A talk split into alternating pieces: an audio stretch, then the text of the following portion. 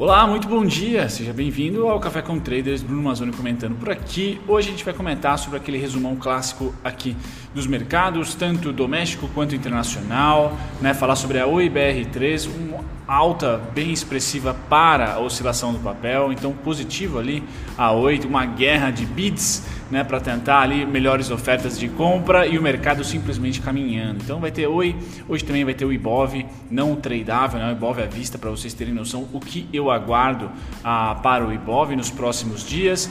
Muito cuidado, né, o dólar está chegando aí no fim do contrato, rolagem essa semana para a semana que vem, então é importante dólar e juros ficar ali no stand-by, só de olho, e a gente vai comentar sobre os fluxos gringos. Vamos lá. Muito bem, galera, vamos começar o nosso café com trader, mas antes um agradecimento aqui um inscrito, na verdade acho que dois inscritos me mandaram mensagem, um deixou um comentário no YouTube, outro mandou mensagem para mim via Instagram, Brumazone, me adicionem lá se vocês querem uh, cornetar o meu trabalho aqui sem problema nenhum. E eles falaram sobre uh, o microfone, me deram uma ajuda ambos falaram para aproximar minha boca do microfone e diminuir o gain. Então eu diminuí aqui o gain para 55, estava na região aqui dos 80, se não me engano, 70, 80, tá? Vamos ver se ajuda. Deixem nos comentários se a experiência de áudio melhorou, a qualidade do áudio. O barulho, infelizmente, vai continuar. Eu não tenho como eliminar os carros aqui da avenida e a minha janela é muito franzina para conseguir ter uma acústica bacana. Porém, se a qualidade do áudio ficou melhor, deixe nos comentários e, e dê um like aí, pela primeira vez, um like em relação ao áudio, se merecer. Bom, muito obrigado a vocês que me mandaram mensagem, me ajudaram aqui. Eu dei uma a, diminuída, caso a, eu precise diminuir mais, eu vou estar de olho aí nos comentários também. Bom, vamos lá, período de teste para variar aqui. Depois de, de 90, quase 90 mil inscritos testando o áudio, meu Deus, né? Perdão aí, mas coisas de um youtuber caipira aqui. Bom, S&P e Dow Jones ontem, fechamento norte-americano, foi positivo, nem perto do fechamento do nosso mercado futuro, que foi de 2% de alta, tá? Mas ontem S&P subiu 0,74, Dow Jones 0,43, mercado à vista, tá? DAX hoje tradando em queda, sem preocupação aqui forte com a queda, na verdade, ela está tradando a 0,43 de queda, não é o pior dos mundos, muito pelo contrário, está ali realizando altas, 0,43 de queda para DAX, 0,04 de queda para o Reino Unido. Então, Europa realizando, mas sem, sem é, reversão. Tá? Resultados sendo divulgados no mundo inteiro, não é somente aqui. Tá? Então, é um período de cautela esse fim de de julho, tá? E primeira quinzena de, de agosto tende a ser. 2020 tem muita coisa nova, tem é, novo estímulo sendo projetado lá nos Estados Unidos que deve acalmar bastante lá a tensão, perdão. Isso deve trazer uh, um pouco mais de, de, de, de boa, vamos dizer, de positividade ou de otimismo para o mercado e colocando aqui o patamar de agosto como mais um mês de estímulo, mais um mês de dinheiro a liquidez para a sociedade, tá? o que mostra como a economia norte-americana está respondendo, tendo que responder a esse prolongamento da crise. Porque a Europa já passou, já tem atividades voltando, já tem norma, quase que a normalização, pelo menos das atividades profissionais. Tá? Ainda temos Espanha com 15% de desemprego, ainda temos ah, desafios por lá, mas o ir e vir começa a, a se aproximar mais da normalidade. Os Estados Unidos não. Os Estados Unidos está um pouquinho mais complicado e com focos de crescimento, né? Flórida, Texas, Arizona, a Califórnia voltando a fechar as portas e tentando abrir de novo. Então há focos ali ah, complicados nos Estados Unidos. Pois bem, essa parte aqui da Europa ah, retraindo hoje, realizando também ah, adicionada com o Japão e o, o, positivo aqui é Hong Kong com 0,69. Muito provavelmente, tá? ou muito provavelmente não, a gente já está enxergando isso, o Brasil tendo uma, um descolamento dessas oscilações aqui, principalmente porque a gente vende commodity e commodities estão em alta. Tá? Então é um ciclo forte de commodities durante um período tenso como é o atual, ele é meio que ele, ele, engole o período tenso e ainda sobrevive de certa maneira bem, porque o mundo precisa comer, o mundo precisa de minério de ferro, o mundo precisa de petróleo, tá? Então a gente tem esses produtos para oferecer, celulose também é uma delas, e a gente está conseguindo manter uma, um bom fluxo financeiro no mercado de capitais, tá? Principalmente pelas commodities. Tá? principalmente pelas commodities. A gente passou aí por dois meses de uh, os bancos só tomando fumo e a gente ainda subindo. Tá? Especulações, sim, mas também há fundamentos, principalmente pelo mercado de commodities está em alta. Né? Isso a gente coloca aqui para vocês o gráfico, ou melhor, a precificação do petróleo. 43 dólares, mantendo lá, já faz mais de duas semanas que a gente tá, que eu trago para vocês aqui o petróleo, está subindo. Uh, isso é muito interessante, isso torna o país, uh, torna a, Petrobras e todas as empresas coligadas ali bem atrativas para o mercado financeiro e há investimentos por ali, tá? há especulação positiva por ali. Você pode perguntar, ah, mas eu tenho ações e o índice sobe 2% e minha ação não sai do lugar o índice futuro no caso, tá? que fecha 6 horas. Pois bem, o índice futuro é um instrumento, tá? ele não é um, um, um produto para investir, ele é um produto de proteção ou especulação e ou especulação. Então, quem o índice futuro foi criado como instrumento para você de repente redear sua posição comprada em ações, compra ação, vende índice futuro. Tá? Você também pode ir all-in, né? comprar tanto o índice futuro como, como o índice à vista, mas as informações importantíssimas para um contrato futuro ou para o mercado futuro em geral é ou são né? o, o número de contratos abertos. Por quê? Porque tem data de vencimento. Então são duas informações importantíssimas: número de contratos abertos tá? e a data de vencimento.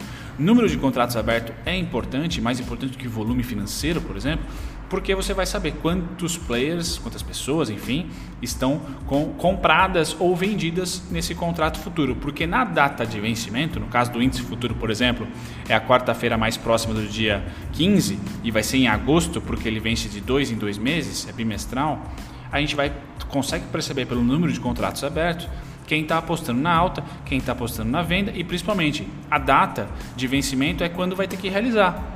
Ou ele vai ter que recomprar se tiver vendido, ou ele vai ter que vender se tiver comprado. É, é começo, meio e fim esse produto. Então a gente pode enxergar uma, uma variação diferente que ao se aproximar da data de vencimento comece a ter mais uh, correlação com o índice à vista, o IBOV, por exemplo.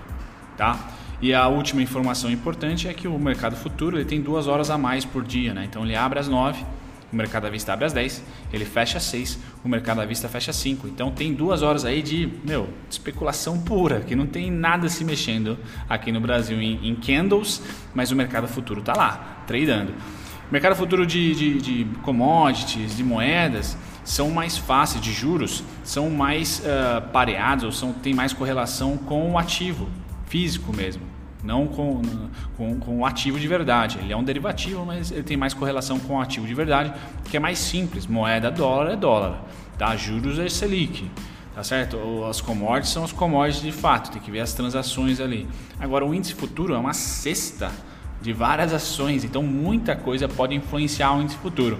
De repente, é, vai, vão ter dias que a sua ação vai cair, o índice futuro vai subir tá certo? A mesma coisa funciona também para o IBOV, mas mais para o índice futuro, porque ele tem ali as especificidades né, de vencimento, horas a mais, tá certo? E essa natureza especulativa, não de investimento de médio e longo prazo, como é o mercado à vista. Por isso que eu sempre trago para vocês aqui os fluxos gringos, para vocês verem como que o curto prazo eles estão se movimentando, porque geralmente o inverso está aqui na, na Ibovespa à vista, nas ações. Por isso que eu trago o fluxo dos dois ali para vocês terem uma noção. Bacana. Feito isso, o petróleo está muito bem, muito obrigado aqui. Muito bem, obrigado, perdão.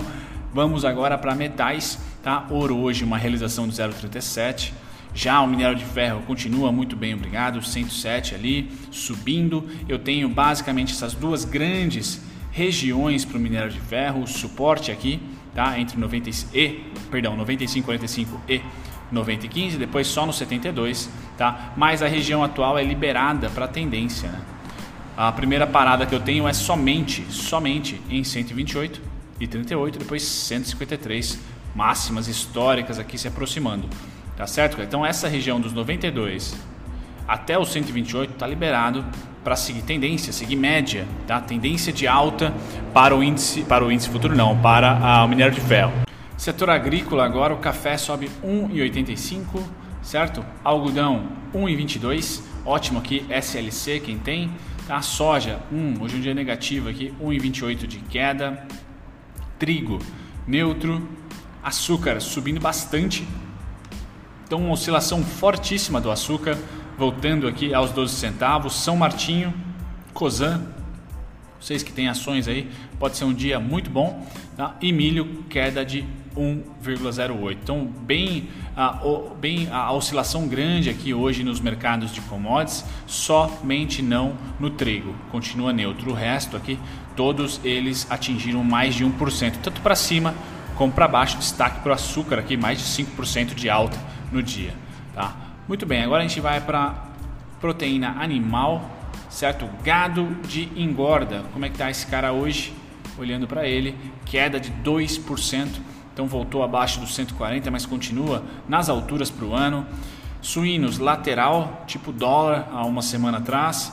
Tá? E futuros de gado em pé também cai 1.11. Então acho que é o primeiro café, mas ainda acima dos 100, tá? O futuro de gado em pé. É o primeiro café com traders uh, do mês, eu acho, que eu trago um dia mais chato, né? Menos tendência, é, com menos tendência e força compradora para o mercado de proteína. Tá? Então pode ser um dia mais ameno aí para suas para os frigoríficos que já estão laterais, né? As ações aqui já estão laterais há um tempo, refletindo essa, esse certo equilíbrio aqui na precificação da commodity. Legal, agora vamos para o mercado futuro, você que opera aí o ABMF às 9. Hoje é um dia de realização, tá? Não é um dia com tendência ainda, tá? Pelo menos para abertura. S&P é o único que trada ah, com alta de 0,88, Nasdaq cai 0,32, Dow Jones cai 0,29, Nikkei cai 0,53 e DAX 0,50. Então é o dia, provavelmente para o índice futuro, não oscilar acima de 1%, tá? Ah, tanto para baixo como para cima, no decorrer do dia. A abertura pode ser um pouco mais volátil, mas sem grandes notícias. Lembrando que ontem foi um fechamento muito interessante para o nosso índice, né? com mais de 2% de alta. Juros diminuindo as compras, então vai se aproximando de agosto, uh, vai se aproximando também do fechamento do contrato as compras vão diminuindo. Tá? Então realmente ah, não houve ali tendência próxima do fechamento. A gente vai provavelmente fechar o contrato do índice com os estrangeiros, com, o contrato dos do juros com estrangeiros comprados, tá? mas já não há aquela forte compra como no começo do mês. Isso pressiona um pouco o dólar. Tá? Então a gente pode enxergar aqui venda dos gringos no último dia, no, perdão, é, no último dia, mas ah, o saldo aqui bem interessante de venda, tá certo? Começa a ter a sua reta aqui declinar um pouquinho, enquanto os institucionais brasileiros compram, né? compram forte. Então, fundos comprando juros ah, brasileiros e os gringos vendendo juros. Dólar, como eu falei, juros aponta para baixo. É a única coisa que sobra é esse cara aqui. Então, dólar volta a ter ah, spikes aqui de compra. Compra transformada aqui em saldo. Então, gringos comprando dólar, brasileiros vendendo dólar, tá certo? Bancos comprando dólar também. Então, gringos uh, e bancos compraram dólar. O, os gringos que testaram aqui o seu saldo para ficar negativo duas vezes, né? Fizeram aqui tipo um fundo duplo, tá? E voltam a comprar dólar. Então a gente pode perceber que volta, voltam a comprar dólar, dobrando a posição dos últimos cinco dias. Tá? Temos aí até sexta-feira, vai ter rolagem de contrato, provavelmente vai terminar o contrato comprado. Né? Interessante essa, essa movimentação no fim do contrato. Tá? Índice futuro compra forte e em tendência. Então, o índice futuro, eu, eu falei para vocês que eu esperava ah, em julho, perdão, em agosto, né, eu espero 7 mil pontos pelo menos de retração. Não veio com a retração atual. Já vou mostrar o gráfico a do Ibov à vista, por exemplo, não veio. Olha só o fluxo crescente dos gringos no índice futuro. Tá? Então, por mais que teve venda ontem, tá? a compra, o saldo é comprador. Lembrando que esse contrato vai até metade de agosto. Tá? Aqui é o contrato à vista, perdão, não é contrato, aqui é o mercado à vista. Tá? Então, os gringos já compraram dois, dois pregões e aí já lateralizam aqui. Né? Lembrando que aqui tem delay, eu tenho até o dia 23. Até o dia 23 é onde eu tenho aqui a informação que os gringos, apesar da subida homérica, tá? na sexta-feira, se não me engano, dia 24, né? Dia 24, não, segunda-feira, né? dia 27 subiu. A gente vai precisar aqui da atualização nos próximos dias. Com 48 horas de delay, eu tenho o mercado à vista. mas não há a super compra que houve, por exemplo, no começo da semana passada. Ibov à vista, então nesse momento aqui, ó, que tocou nessa, nessa resistência dos 105, tá? Também quando tocou na resistência dos 99,320, eu estava esperando, eu comecei a esperar o pullback de 7 mil pontos, tá? 7 mil pontos foi aqui também, se não me engano, 7.500 uh, 7.500 pontos, aqui 7.900, aqui um pouco mais, né? Deixa eu ver se está certo isso. Tá certo, 9 mil pontos e depois aqui 11 mil pontos. Então, a partir dessas, dessa, dessas regiões de, de resistência, dessas linhas vermelhas que eu tenho, eu espero essas retrações que vão de 7 tá, a 11 aqui, ó, mil pontos, mas principalmente 7 tá, a 9, no máximo 9. Eu tenho a outra aqui, a última, tá? Ó, 10 mil pontos, 7 a 10, tá? 11 foi com, com bastante violinada aqui, ó. É isso aí. De 7 a 10 mil pontos é o que eu espero de uma queda nessas regiões atuais aqui, acima dos 100 mil pontos ou próximas dos 100 mil pontos. Galera, não veio, veio metade disso, né? A retração que nós tivemos foi de 4.500 pontos. Então, muito, ah, muito suporte apresentado já com baita candle de compra. Ah, se há tendência de compra ainda nessas alturas aqui, para grafista isso é um pesadelo, porque estamos em região de resistência. Tá? Uma LTB passando por ali logo logo. É uma região de extremo equilíbrio tá? e marca o começo da, da crise atual. Esse candle aqui foi o começo da crise atual. Deixa eu dar um zoom aqui. Esse candle aqui, ó. Tá? Foi o começo da crise atual. Lá no final de fevereiro, começo de março. Tá? Então já, já está em uma região de equilíbrio bem forte. Eu espero uma queda nesses moldes aqui tá? de 7 a 11 mil pontos, de 7 a 10 mil pontos, tá? seria ali a queda que eu esperaria para aí sim voltar a ter fôlego, né? entre aspas, para se apostar em mais uma compra, como foram essas três compras aqui. Tá? Por enquanto, eu vejo já, ah, não, não, não projeto a partir desse fundo atual, tá? desse fundo aqui, mais uma, uma super compra. Tá? Se for vai sem a, a, minha, vamos dizer assim, se fosse tradeável o índice Bovespa, eu não me posicionaria, porque o, o risco está muito grande. Risco para mim está muito grande, tá? Muito, muito grande. Beleza, feito isso, então é bom para estar tá posicionado e não para se posicionar uma leitura minha de gráfico, tá certo? Pois bem, agora eu trago para vocês o IBR3. Então teve um crescimento interessante de, de BTCs, né? ainda a ação tem somente 2% do BTC alugado, aqui a atualização é o dia 24, então falta ainda essa semana para a gente dar uma olhadinha como vai atualizar. Eu vou mantendo vocês ah, sempre com o update do BTC da Oi. Tá? Aqui gráfico da Oi também vou comentar, agora ela deixa de ser uma penny stock, tá? Já invade um real e trada acima do um real, deve fechar o mês acima, tá? Porque estamos aí no dia 28 já. O que a ideia que eu tenho então são os fluxos do mês, tá? Aqui nós tivemos uma alta de R$ 2,68, tá? Depois nós tivemos outra alta de R$ 2,79, tá? E a última alta aqui R$ 2,27. Então me parece tá? aqui acima dos 2,20 até os 2,70. Tá? Projetando esses caras todos para o preço atual, tá? a gente vai chegar em R$ 3,11. Aqui chegaríamos a R$ 3,22. Aí o último, R$ 2,70. Tá? Então a região da Oi, que eu espero volatilidade de resistência, está aqui nos 2,60.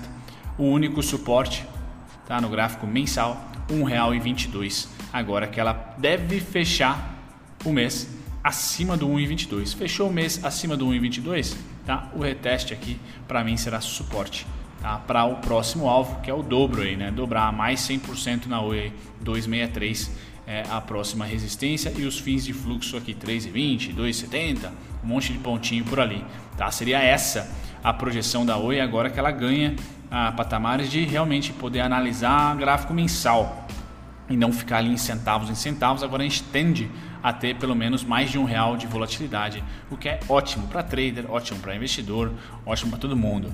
Beleza? Então é isso que eu tenho para dizer para dar oi.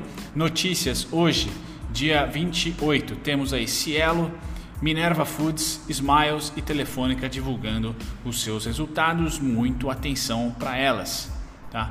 E a única notícia importante do nosso calendário é às 15 horas, para nós aqui é importante, tá? Que é o índice de evolução de emprego, o CAGED, tá? Do CAGED, no caso.